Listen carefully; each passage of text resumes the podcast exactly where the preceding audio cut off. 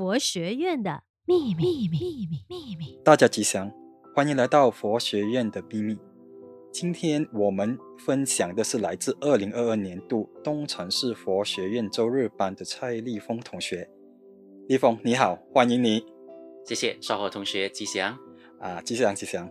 可不可以让我们大家了解一下，你是在什么机缘之下加入周日佛学班的吗？其实呢，我从小呢在家里都是信奉传统人间民俗的那种呃佛教徒家庭长大，所以呢，信仰在我的眼里呢，哦，看起来就好像应该是在家里啊上香拜拜，然后求保佑的那一样，所以只是每天只要诚心的去求就可以了。对佛教的认识呢，简直就是一知半解的那一种哦，嗯，内心呢甚至非常开始讨厌这种习俗的感觉。上了大学之后呢，在朋友的影响之下，我甚至呢去了基督教会的等等之类的活动，就这样延续了几年。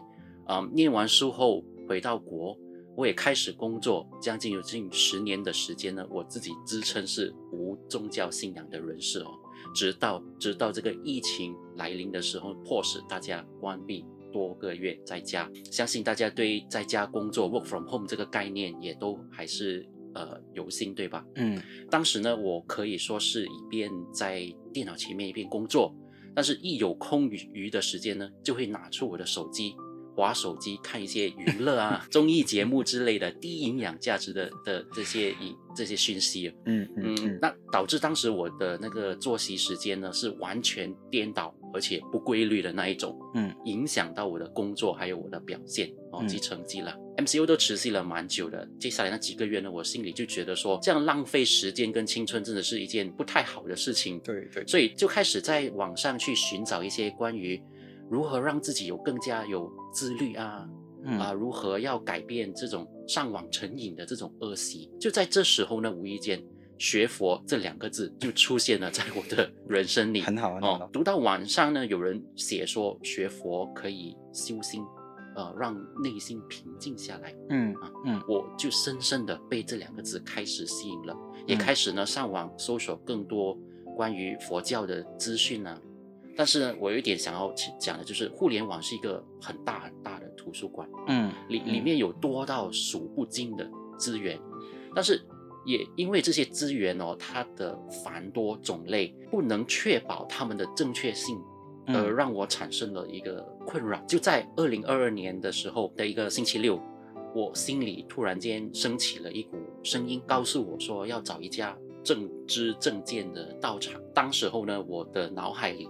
第一个想到的就是这三个字“佛光山”，嗯，是。于是我就这样参与了在呃文教中心的一场共修。说也奇怪哦，碰巧当天呢共修结束后，是由我们的呃东禅佛学院的全日班同学分享了他们在全日班的课程以及经历。我也是被他们的这一块学习啊，还有他们生活的这这一项呢，深深的吸引了，所以就立即去报名。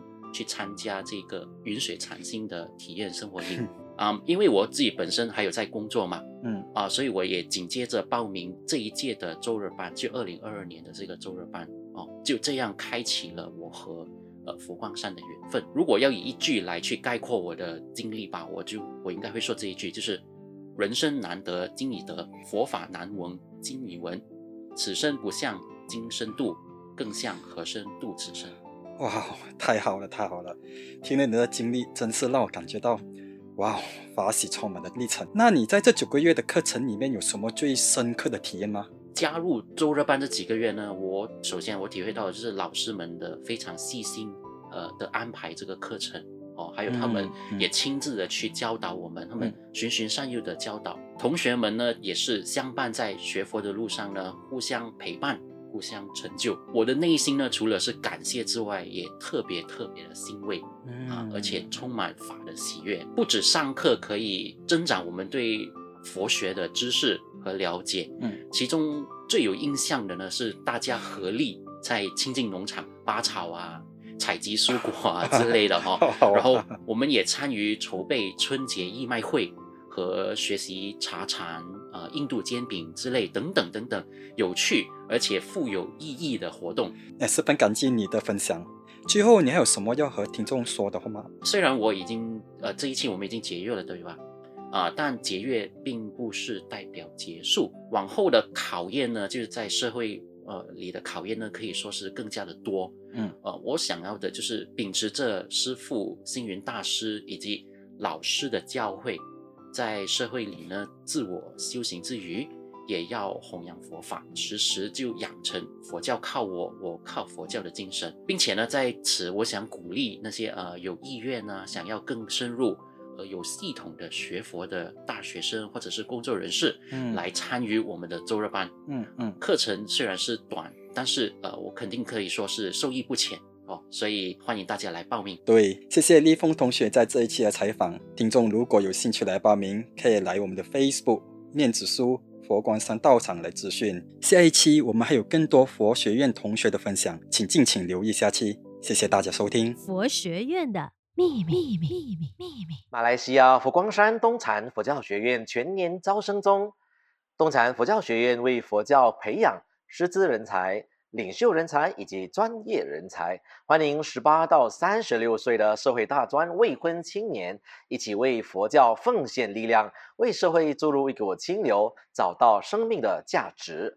如果您想要了解更多关于东禅佛教学院的详情，或欲想报名参加佛学院的课程，请搜索我们的 FB 面子书专业东禅佛教学院，并私信我们东禅佛教学院，欢迎您。